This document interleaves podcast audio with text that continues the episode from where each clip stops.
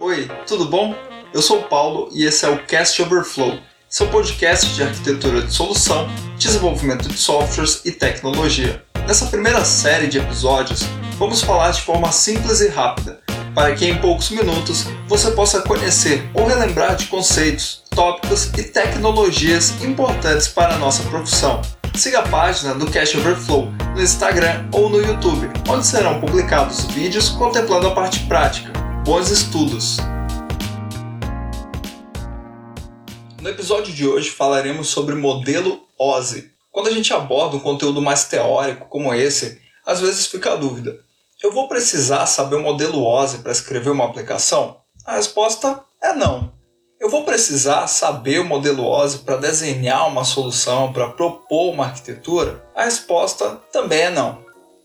De qualquer maneira, é importante que nós tenhamos ao menos uma noção do que se trata. O modelo OSI ele vem do inglês Open System Interconnection, ou Sistema Aberto de Interconexão. É um modelo de comunicação de rede dividido em camadas. Cada camada tem uma função e ele foi criado em 1971 com o objetivo de ser um padrão para os protocolos de comunicação entre os sistemas. Hoje ele é mais utilizado como uma referência para estudo, visto que o modelo mais utilizado é o TCP/IP.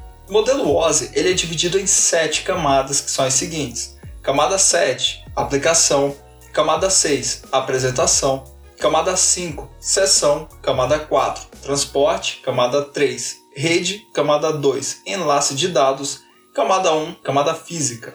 É importante lembrar que os dados são gerados na camada de aplicação e eles vão descendo camada por camada até chegar à camada física, onde vai ocorrer a conversão desses dados em sinais, por exemplo, pulsos elétricos, ondas eletromagnéticas, os quais serão efetivamente transmitidos. Vamos passar brevemente em cada uma dessas camadas, começando pelo topo, pela camada 7, camada de aplicação. Nessa camada estão os softwares, as aplicações que vão interagir com o usuário. Aqui também serão utilizados os protocolos necessários para realizar as operações. Por exemplo, quando você abre um site no seu navegador, você está interagindo com uma aplicação, Firefox, Chrome, Safari ou qualquer outro, e ele está utilizando o protocolo HTTP ou HTTPS para transferir o conteúdo da página. Na camada 6, a camada de apresentação, vai ocorrer o processamento sintático, a conversão dos dados de um formato para o outro. Por exemplo, quando você solicita a compra de itens em uma loja virtual, você gera uma requisição com os dados do seu pedido. Esses dados precisam ser convertidos e criptografados para que eles possam ser transmitidos para o servidor que roda a aplicação da loja virtual. Depois de convertidos, esses dados vão ser enviados para a camada de aplicação, se você estiver recebendo,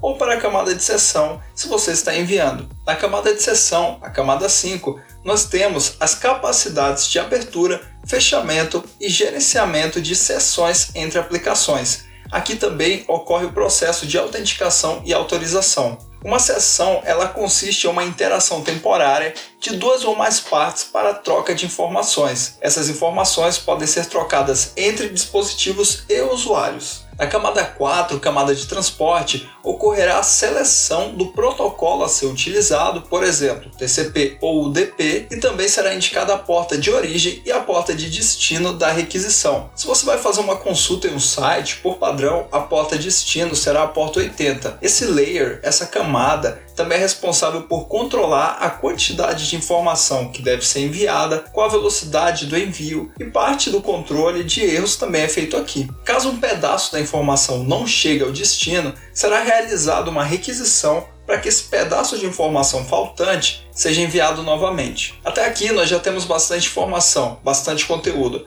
No próximo episódio, nós vamos falar das outras camadas. A camada 3, de rede, a camada 2, de enlace de dados, e a camada 1, camada física. Até o próximo episódio. Esse foi mais um episódio do Cache Overflow. Eu espero ter contribuído com você de alguma forma. Lembrando que o aprendizado de toda tecnologia requer várias horas de estudo. Não se esqueça de nos seguir nas redes sociais, Instagram e YouTube. Até a próxima!